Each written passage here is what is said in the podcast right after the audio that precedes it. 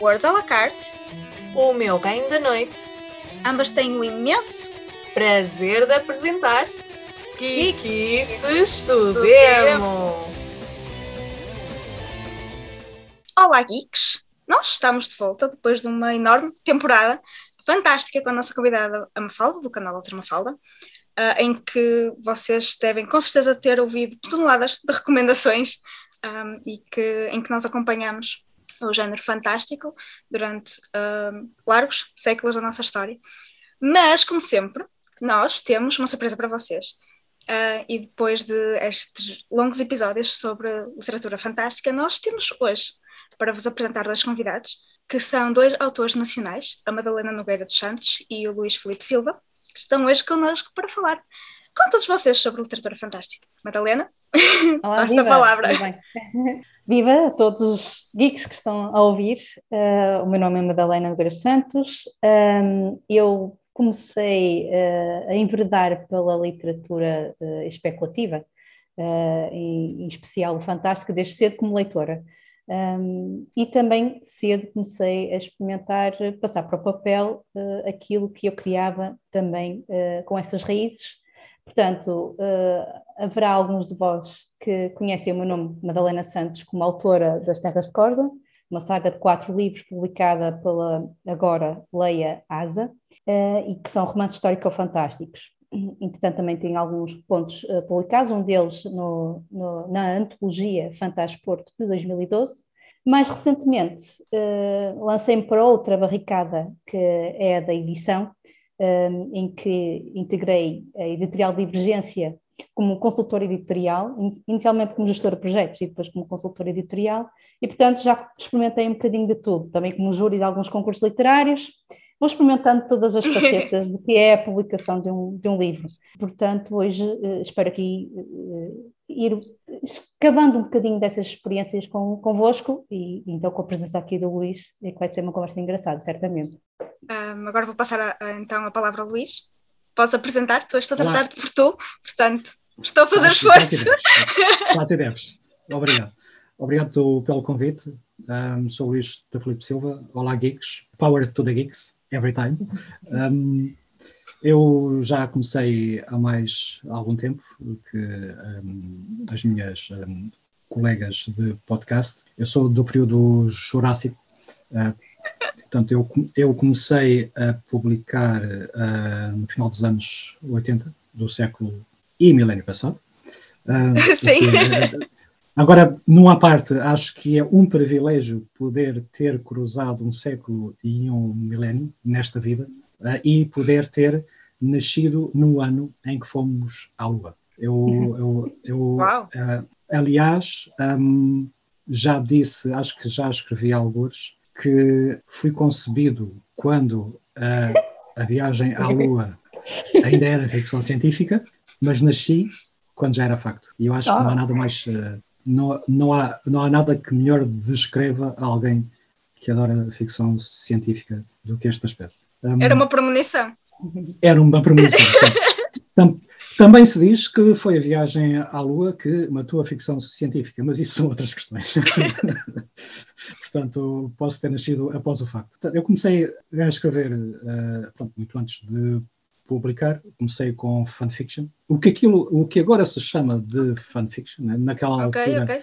Era apenas pegarem histórias que, que eu gostava de ler e usar os mesmos personagens, pô-los no papel e pô-los a ler a andar a fazer aventuras. Nem faço ideia onde é que essas histórias estão, e, e, mas foram exercícios interessantes. Depois li um livro que, que chama Tempestade no Tempo, do Gordon R. Dixon, da Europa América. Não é propriamente um livro fabuloso, não é uma, uma, uma obra-prima. Mas algo houve naquele livro que me fez despertar a vontade de querer escrever. Possivelmente o, o tema, possivelmente as, algumas das possibilidades que, um, que aquela história apresentava, porque uma história era uma história de certa forma de multiversos, de, de multi-universos, mas também uma história de redenção e de perda. Aliava muito o sentimental, o sentimental com a possibilidade das, das múltiplas vidas e aquilo basicamente fez algum eco em mim e pensei, eu quero fazer coisas assim. E comecei a escrever um romance. pronto, eu não sou. eu, sou louco, portanto, eu, não pensei em escrever vinhetas nem contos. vamos lá fazer um romance. Em grande, em grande. em grande, é logo. E, e esse nunca irá ver a luz do dia, espero eu depois percebi, epá, eu realmente preciso de aprender umas coisas, então comecei a fazer contos. Tá? Naquela altura havia alguma oportunidade para uh, os jovens se apresentarem, mas não havia, obviamente, tantas quanto hoje. Naquela altura, não havendo internet nem nada que se parecesse, e as fanzines que existiam uh, tinham muito pouco alcance, ou seja, era preciso pertencer ao meio, era preciso conhecer as pessoas certas para encontrar essas publicações. Não se ia a uma livraria e havia esse tipo de uh, edições. Acabava a melhor hipótese era, eram os jornais. E naquela altura havia uns jornais que acolhiam e tinham algumas colunas eh, de jovens autores ou de autores novos, sendo que a primeira foi a do sábado foi a do sábado policiário. A primeira chamava-se sábado policiário, saía uma vez por mês, era do Diário Popular, saía ao sábado, e uh, versava sobre temas policiais, no sentido de um, ficção detetivesca e enigmas e aquelas tertúlias associadas às associações de, de de pessoas que gostavam desse tipo de histórias e que até se reuniam em, em tertúlias. Uma coisa interessante é que em Portugal, talvez muito a par do que aconteceu em França, e se calhar, digamos, como herança do que aconteceu em França no pós-Segunda Guerra, um, o noir, um, a ficção de detetives, a, ficção de crime esteve sempre muito ligada à ficção científica. Portanto, apesar de, digamos, a literatura policial ter mais desenvoltura no nosso país, primeiro começou a Vampiro e depois a Argonauta, que é associada também nas associações de policiário, onde o tema principal era o crime, é, eram histórias de mistério, havia quem gostasse de ficção científica e quem publicasse ficção científica numa coisa chamada Célula Cinzenta, que era um fanzine do, da, da, da, associação. E no sábado, policiário, que era um, essa essa secção de um suplemento do Diário Popular dedicado a esse tema também aceitavam contos de ficção científica e foi lá que eu aos 17 ou 18 anos, comecei a publicar os meus muito humildes uh, contos muito curtos. Depois descobri o DN Jovem. O DN Jovem era aquele grande espaço, digamos, de um, ficção para jovens do Diário de Notícias, saía todas as terças-feiras, e foi lá que se estrearam nomes como o Zé Luís Peixoto, como o Pedro Mexia, uh, o Gerriço Direitinho, acabei por conhecê-los uh, a todos, até formámos durante algum tempo uma espécie de tertúlia digamos, não muito estável, mas muito, muito interessante. E uh, comecei a, a, a regularidade do, do, suplemento, que saía todas as semanas e tinha temas livres uh, que alternavam com temas propostos pelo organizador, pelo Manuel Dias, ajudava à escrita, ajudava a ver aquele espaço, ajudava a ver aquele, aquele desafio de responder a um tema, a cumprir uma data de publicação, a cumprir uma data de entrega e a haver uma comunidade, né? eram outros jovens. É, era interessante ver o que, é que os outros jovens estavam a fazer e dava vontade de uma pessoa participar. E foi assim que, para todos os efeitos, comecei a lançar-me. E, e, agora, encostando uma história mais longa, depois peguei um conjunto de contos que tinha lá publicado e concorri em, uh, à edição de 91 do Prémio Caminho, portanto, a, editorial Caminho, que agora é Leia, tinha naquela altura uma, um, o primeiro, e para todos os efeitos, o mais longo concurso de originais de uh, ficção científica e fantástica, naquela altura não se chamava, não, não usávamos tanto a designação fantástica, usávamos a designação fantasia, uh, e a ficção científica era muito mais predominante né, do que a fantasia. Era um concurso bianual que aceitava manuscritos de Portugal e do, e do Brasil. Começou também a receber manuscritos do, do Brasil. Aliás, antes de mim, em 89, tinha ganho o Braulio Tavares, com o da Dorsal de Memória, uma coletânea espetacular. Um, e que me fez, digamos, ter muito, ganhar muito interesse pela literatura da ficção científica que se estava a desenvolver pelos autores brasileiros. E isso mais também me, me animou a concorrer. Portanto, eu lá preparei um volume, chamei-lhe o Futuro à Janela, basicamente porque as histórias eram janelas, portanto, este era o, o argumento que depois aparece na introdução. As, as, histórias eram as janelas através das quais podemos ver os outros mundos. Pronto, foi o nome que me surgiu. Que me surgiu. Um, reunido 12 contos mais um, mais um poema e concorri, olha, e tive a sorte de, de ganhar no mesmo ano em que a menção rosa foi o António de Macedo. Depois, mais tarde, vim a saber que o júri estava dividido. Havia um, acho que eram cinco membros, haviam dois que gostavam mais de Macedo, dois que gostavam mais de mim, e houve um quinto que acho que era o Manuel da Fonseca, o autor do Cerro, do Cerro Maior, que até estava doente em casa, com, com uma constipação, e ligaram-lhe para desempatar. E acho que ele desempatou para o meu lado. E eu, durante muito tempo, brinquei a dizer que, quando ele ia responder, ele ia dizer o Luís Filipe Silva não, só que teve o ataque de tosse. Muito bom. Às vezes estas coisas são assim. Se ah, me permite fazer depois aqui um paralelismo da minha experiência uh, e do, da minha publicação, porque eu nasço uns anos valentes depois. uh, entre dois, é, por acaso também num dia histórico para um clube uh, de futebol quando o Futebol Porto ganha um, a Liga dos Campeões. Neste momento a Corina está aos saltos em casa. Portanto, eu nasço exatamente entre os dois golos, que deram a vitória. Só que não me marcaram assim tão significativamente como uh, a chegada à Lua ao Luís, porque não ligo assim muito ao, ao futebol. Mas, Mas pronto, acho que há muitos esportistas que vão dizer o contrário. Sim, sim, sim. Uma co-host deste, uh, deste podcast está a pensar exatamente isso. Não, eu vou acompanhando.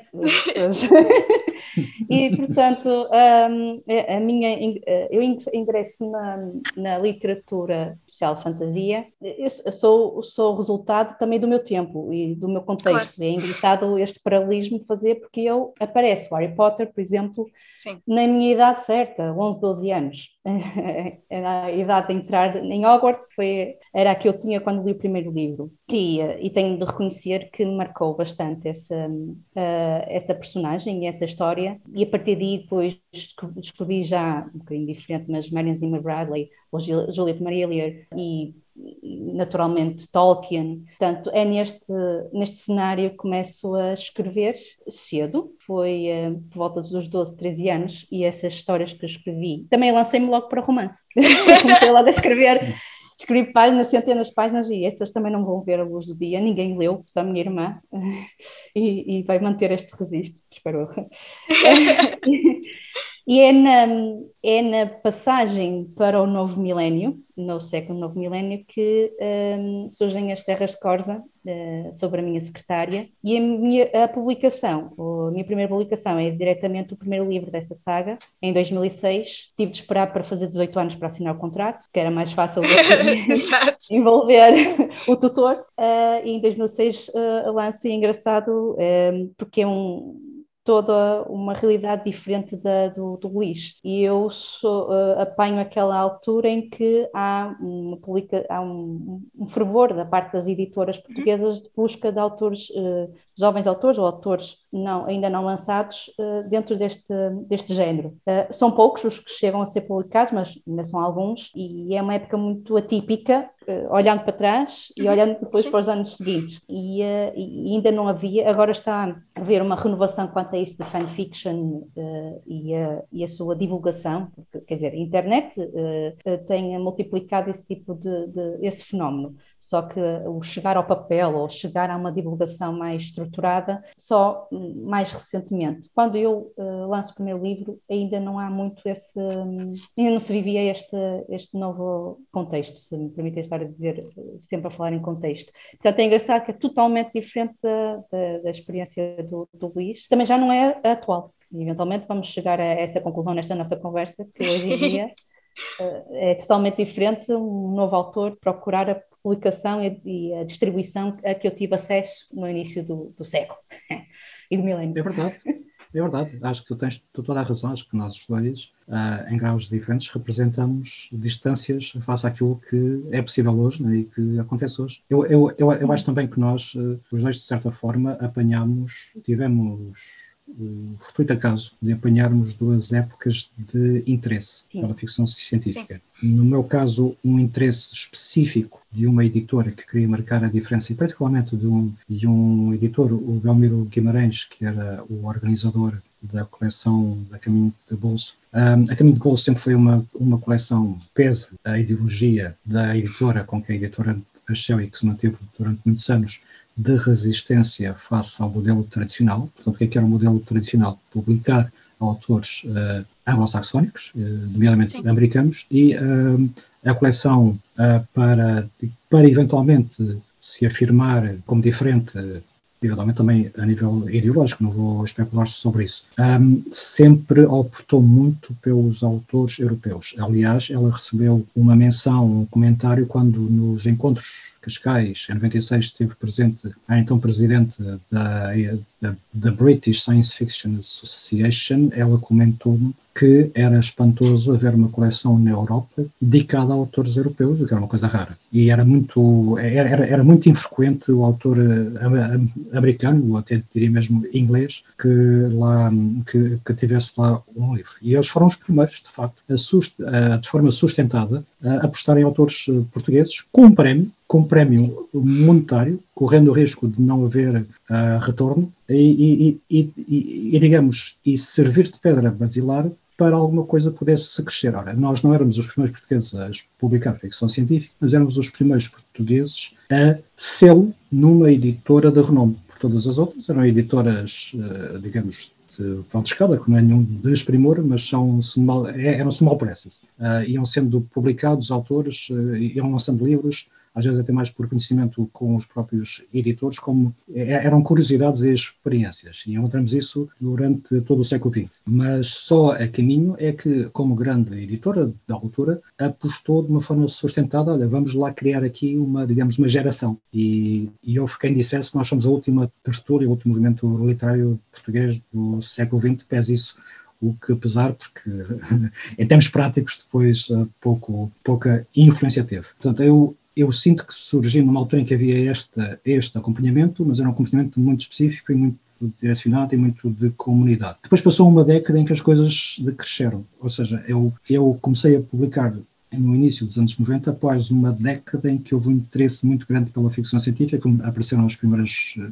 coleções pós-Argonauta, de Europa América e outras coleçõezinhas mais pequenas que só sobreviveram durante quatro ou cinco números, ou quatro ou cinco livros, e, eh, mas naquela altura havia algum interesse, alguma curiosidade, apesar da ficção científica ser anátema. Eu, quando saiu o Futuro à Janela, um, apesar de ter aparecido e, e, na revista Ler, como pertencente a, numa crónica sobre a jovem geração, os novos autores, eu sei que apareci porque eu escrevia para o Dan Jovem, não foi porque okay. é feito ficção científica. A ficção científica era uma curiosidade e depois na prática, nas, nas livrarias, particularmente na Bertrand, do Chiado, nunca me esquecer disto, eu estava num, num canto escondido e os jovens autores que tinham até saído nessa, nessa coluna estavam em grande destaque. Portanto, a ficção científica era párea, mas foi uma altura de decrescimento. Depois houve uns anos em que decresceu e depois voltou novamente a haver interesse, e acho que é quando tu entras, Madalena, na geração com a Inês, com a Sandra Carvalho e com, e com outros, em que felizmente, impulsionado também por, por, uma, por um movimento económico de fora, abriram-se portas para que novos, uh, para que os jovens autores pudessem entrar também. E depois de vocês publicarem os, os vossos livros, senti que também depois foi a altura da crise da, da segunda década, voltaram a fechar-se e agora estão a voltar a abrir-se. Será que isto funciona década sim, década não? As evidências ainda são poucas, mas parece-me que temos aqui um movimento de ciclo e contraciclo muito interessante. Eu espero que a próxima década seja uma década de crescimento, vai ser uma década de crescimento diferente. Eu acho que, estranhamente, a ficção científica, e já desde há longa data, a ficção científica portuguesa, portanto, especificando, e desde há longa data, que está num ciclo de eterno retorno. Um ciclo de eterno retorno que, estranhamente, me parece não ter tração sobre as coisas que se fizeram antes. Parece haver um, um apagamento Sim, do que uma geração fez. Nos anos 60 havia um clube de ficção científica, havia, havia gente a escrever contos aqui e ali, mas depois isso não cresceu e não foram, não, não houve herdeiros. Quando eu surjo, os meus, eu sou herdeiro da ficção científica estrangeira que eu lia. Quando tu surges Madalena, tu possivelmente também és muito herdeira da fantasia que se, que Exatamente, se fazia. tem o entusiasmo uh, que surge com os, o Senhor dos Anéis e com Harry Potter no cinema. Sim, Portanto, sim, sim. Uh, não só é um empurrão anglo-saxónico e de outra e da sétima arte. E é isso que motiva uh, as editoras portuguesas a experimentar autores uh, nacionais nessa altura e porque também havia pujança económica que claro. se perde a seguir e, uhum. e também há grande revolução até no, no panorama editorial português. Os grandes grupos editoriais constroem-se poucos anos depois de, do, do lançamento Sim. dos meus primeiros livros e, e é nessa altura que há uma grande retração na, na publicação do que não tem já uma máquina construída ou um, carburada e bem oleada anteriormente, que é o que acontece com os autores que vêm de fora uh, e que chegam cá já com um trabalho de marketing que, que é muito mais fácil depois de, de impulsionar por parte do, do, dos locais, das, das editoras locais. Uh, sim, uh, creio que agora está a estruturar ou a alicerçar-se uma, uma nova oportunidade e temo que, que aconteça o mesmo, que se esqueça o passado e parece que é uma uh, é como se fosse uma, algo recomeço. Novo à fluorescência, né? um recomeço que não começa, que é um começo, uh, que não aproveita, uh, não aproveita muito bem as raízes anteriores e por acaso estou curiosa para ver para, para que lado é que isto vai cair nesta, nesta matéria, sim, na, Será... na ficção especulativa. Será que um o facto de agora uh, estar a reaparecer algumas obras e autores de fantasia e ficção científica em Portugal, ou seja, autores nacionais, não será também mais um produto de outras adaptações cinematográficas, uh, séries que foram aparecendo ali na década de 2010, que, que notou-se, por exemplo, talvez nem tanto na fantasia, mas muito uh, o aparecer de, de novos filmes de, de, ficção científica, como o Elysium ou o Interstellar, agora também com as sagas da, da Marvel, eh, em que temos eh, jovens com superpoderes e toda a ideia enorme de novo de salvar o mundo, mas também ao mesmo tempo também uma ideia de empatia, de, de criar uma certa união entre as pessoas, não apenas salvar o mundo, mas salvar individualmente cada um de nós. Será que isso também está a ajudar que, que novamente estes temas e este género uh, esteja a aparecer, neste caso em Portugal? Uh, nós, voltando àquilo que eu dizia há instantes, somos resultado do nosso, do nosso enquadramento, não é? E, uh, e, portanto, também de década a década, as, as circunstâncias uh, a nível tecnológico e científico vai -se alterando, uh, vão se alterando. E, portanto, neste momento, aquilo que uh, entusiasmaria um, um, leitor de ficção científica ou de fantasia nos anos 70 ou, ou 80 é diferente dos anos 2000, é diferente dos anos 2022 ou 2023. Porque, então, agora com a, com esta experiência de pandemia mundial, claro. uh, o escape que, para mim, significa este tipo de literatura, tem de ter uh, cenários diferentes. E, portanto, e agora, uh, como a nossa exposição uh, perante as, as séries e as mil e uma plataformas de, de, de filmes e de, e de séries e de curtas-metragens e etc., faz com que o leitor de hoje seja muito mais gráfico, okay. uh, procure muito mais a imagem. Até a própria literatura, se nós olharmos para aquilo que nos põem a ler na escola, uh, basta isso para perceber que a narrativa uh, moldou-se perante essa exposição diária, quase hora a hora, à, imagem. e, portanto, sim, tu, misturando isso tudo, acredito que estás a dizer seja já um sintoma, portanto, um prenúncio do que será uma literatura dos próximos tempos. Eh, e depois também há o problema de uh, o, tempo de atenção que a pessoa tem uh, diminuiu drasticamente. e isso tem que ter implicações, naturalmente, não só na, na, visão do leitor, como do próprio autor. Não sei o que é que o Luís tem a dizer quanto a isto. Sabes, eu acho que isto só vem provar mais uma vez que a, a, a literatura da ficção científica em Portugal e em português é mais uma vez uma influência do estrangeiro. Sim. Sim. Isso tem as suas boas, tem as suas vantagens, mas eu penso que tem muitos mais inconvenientes. Tem a vantagem de nos ter feito eh, dar a conhecer algo que possivelmente seria difícil de nascer no nosso país. Aí na nossa cultura não necessariamente ou tradicionalmente não, não, não virada para a, para a, a ciência né, e para a investigação científica. Nós não temos grandes, ou não tínhamos grandes recursos uh, a, esse, a esse nível e despertamos cedo para essa realidade. E também a nível de uh, cultural, um país sempre muito arraigado às uh, tradições, enquanto que a ficção científica, pelo menos aquela que se foi desenvolvendo nos Estados Unidos e que foi aquela que depois acabou por ser disseminar por todo o mundo. É uma, é, é, é uma literatura de uma cultura que se considera de fronteira, que se considera de quebrar com as tradições de arranjar tradições para um projeto social novo, que eram os Estados Unidos, e que agora já não é tão novo quanto, quanto assim, e que já, tem, e que já não é fronteira há muito tempo todos nós, todos os países vivem uh, iludidos na sua própria ideia daquilo que são e não daquilo, de, de, daquilo que pensam que são e não, e não daquilo que efetivamente são. Tal, tal, tal, tal como todos nós, individualmente. É? Mas, uh, mas o inconveniente aqui é nós andarmos, digamos, a reboque do ritmo e do progresso dos outros. E eu acho que isto é o que acaba por contribuir para a amnésia, a amnésia okay, geracional okay. de que estávamos a falar há pouco nós não temos simplesmente input, nem, nem velocidade, nem ritmo interno que consiga competir com o externo. O externo, estamos perante um mercado profissional, estamos perante pessoas. Quando um autor lá fora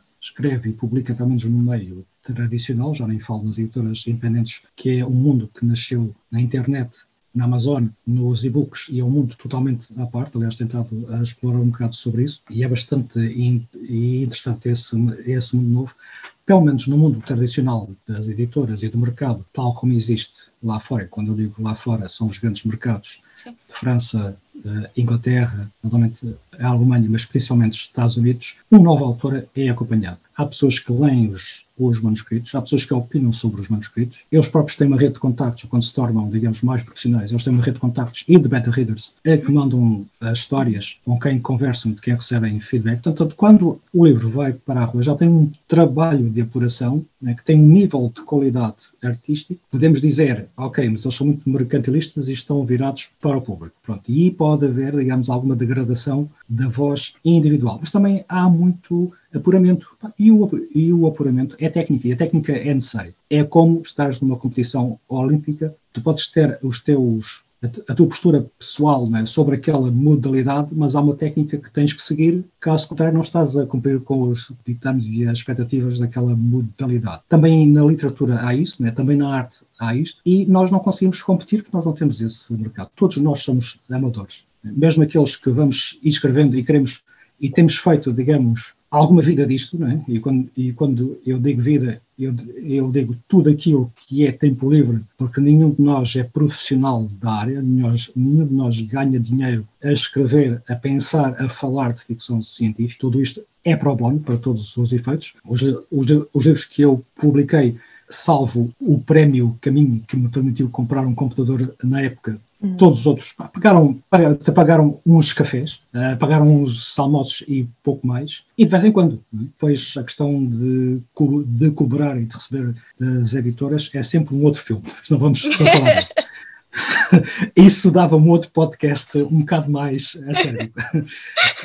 Pronto, mas temos que nos profissionalizar em algo para pagar as contas, não é? E para, ir, para ir vivendo o dia a dia. Portanto, o nosso grande cerne de energia intelectual não está nisto. É, nós estamos aqui por gosto, só que, uh, e quem corre por gosto não cansa, não cansa, mas mói. Mas mói porque devíamos estar a fazer isto, né? devíamos estar a profissionalizar uh, este meio, devíamos estar a construir um mercado, mas não estamos. Nós escrevemos, como nós escrevemos, os leitores não se lembram de nós, um, os leitores desaparecem, pá, e obviamente há muita oferta hoje com a qual nós não, não conseguimos, uh, que nós não conseguimos conseguimos combater. Né? Não conseguimos apresentar uma oferta uh, alternativa que até havia interesse, penso eu, mas de forma sustentada, para termos aqui um mercado tão tão ou quase tão profissional como o que existe lá fora. Portanto, eu acho que não é bom, eu acho que não é bom para a nossa cultura. Já agora, não há parte, eu não sou especialista, mas eu penso tudo aquilo que eu tenho lido, não é um problema da ficção científica, ou seja, é um problema da, da, da, da cultura portuguesa. O romantismo, o,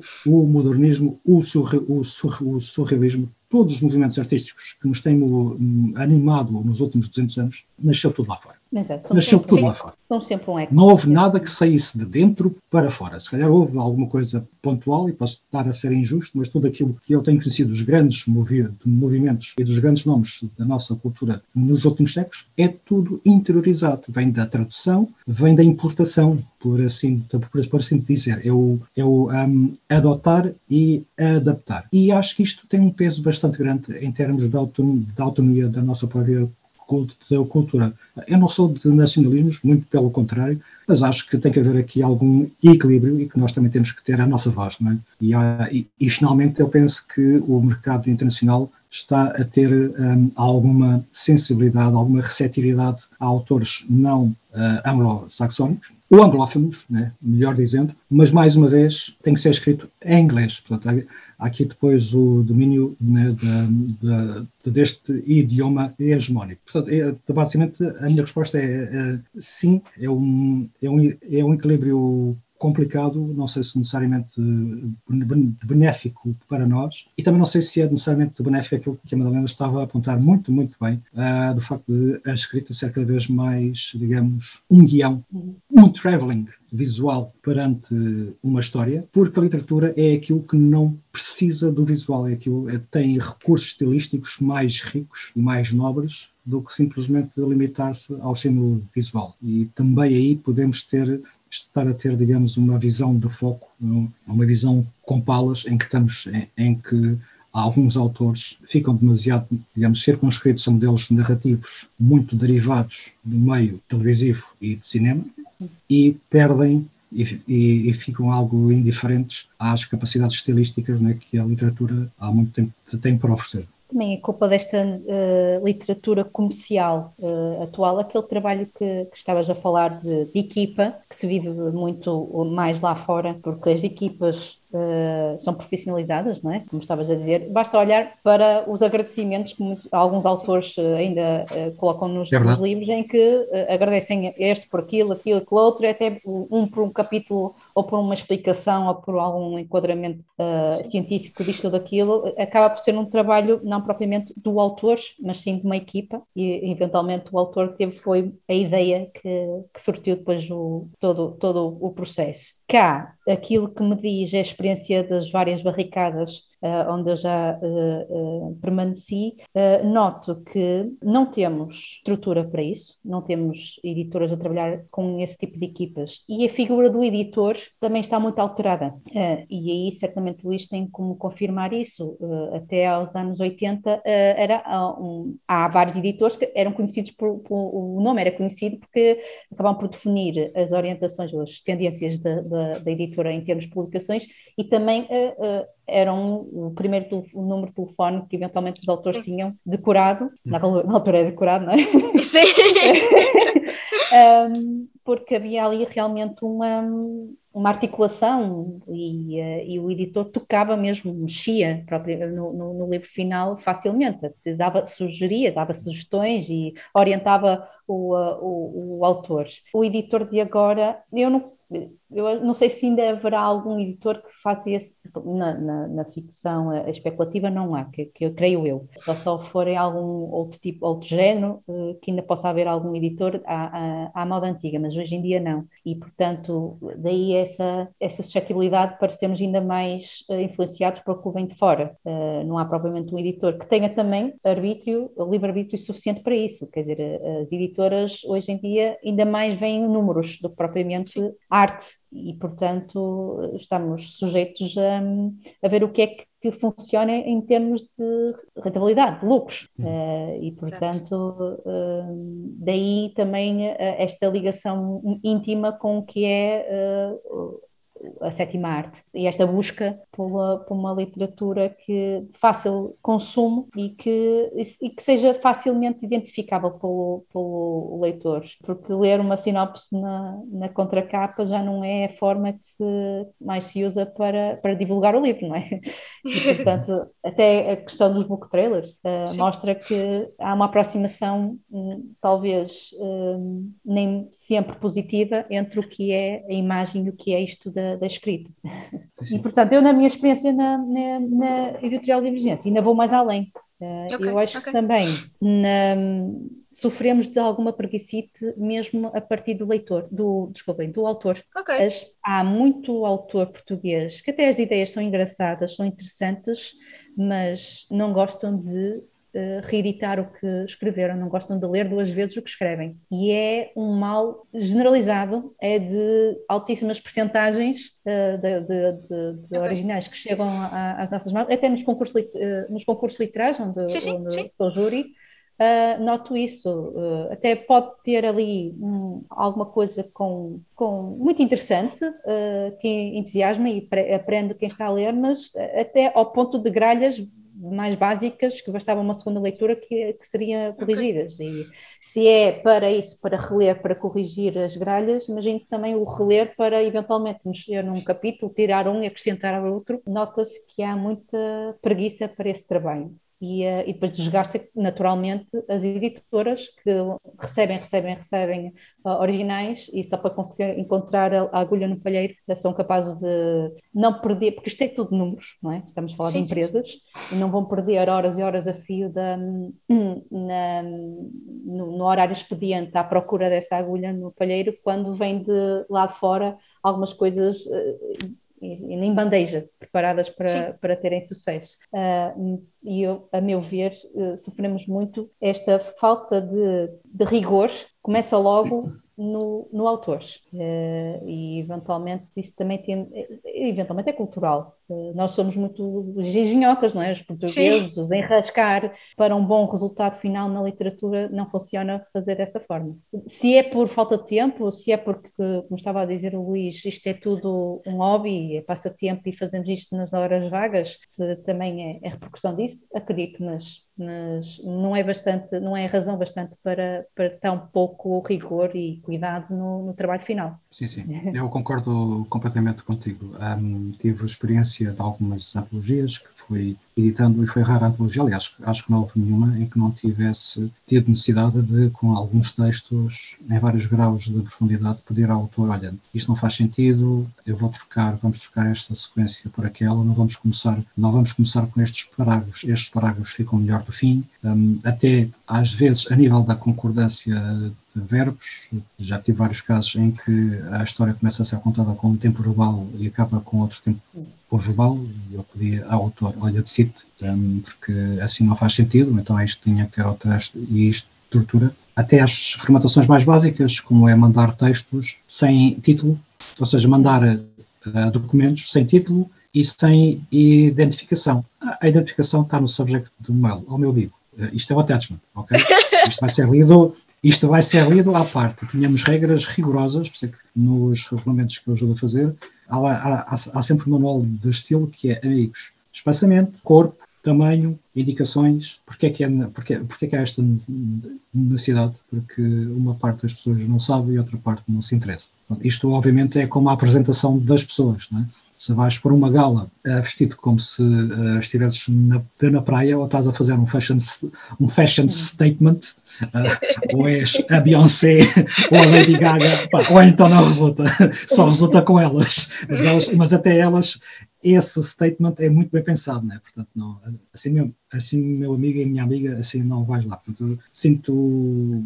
E, e também, eh, mas também noto uma coisa, portanto, isto também, também para ser justo, há outro prato da balança que é: pá, estas pessoas não têm feedback, não há um espaço, não há um laboratório, não é? Sim. Não há uma zona de convívio onde a pessoa possa experimentar. Se o meu primeiro, se o meu primeiro salto em altura é na competição, pá, nunca fui para um ginásio, é um bocado difícil é fazer as coisas bem, não é? Um, portanto, devia, há também aqui uma oportunidade de, dos autores internacionais de, em tertúlias, em uh, locais, portanto, nas suas comunidades, em revistas, né, no meio em geral, obter feedback de outras pessoas também que também estão uh, a, a começar, e até de outras que já estão mais avançadas, para dizer, oh, pá, isto não funciona, pá, isto tens que mudar. Então, isto já, isto já está muito visto, ou esta, esta secção está muito longa. Ou então, oh, tu perdes 20 páginas a descrever o, o enquadramento, pá, e depois 5 páginas a contar uma história. Pá, isto assim, nunca, tu, tu, tu nunca vais lá. É, portanto, é, é preciso treinar, é preciso uh, despertar a sensibilidade. Obviamente, não havendo isto,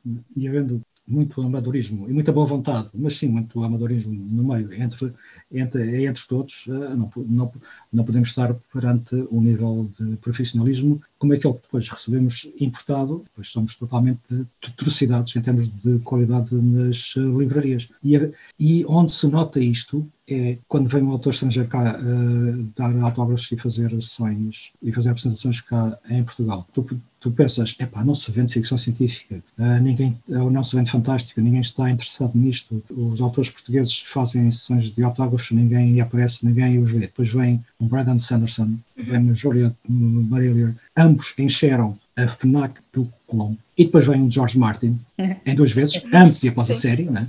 antes, antes da série, encheu a zona cultural do corte inglês e acho que houve outras sessões noutros sítios. Quando, depois da série, encheu o teatro, aquele teatro ali em Picucho, agora não me lembro qual é o, o homem encheu o teatro, ficou a, a dar autógrafos durante uh, três horas, continuamente, um homem daquela idade, sim, sim, fantástico muita, muita, muita energia da parte dele, muita dedicação para os fãs. Mas, portanto, há pessoas que gostam, Sim. há interesse, há mercado. Mas então o que é que falta aqui? É os autores escreverem coisas que interessam? Eu acho que não é só isso. Eu acho que podemos ter autores que escrevam coisas que interessam. Eu, por exemplo, eu adorei as Terras de Corsa. Porquê é que não é uma série? Porquê é que não é uma série da Netflix? Um, Porquê é que não... outro mundo. Uh, é um outro mundo, é. europeus e a chegar a esse, esse e, acho que ainda é pior.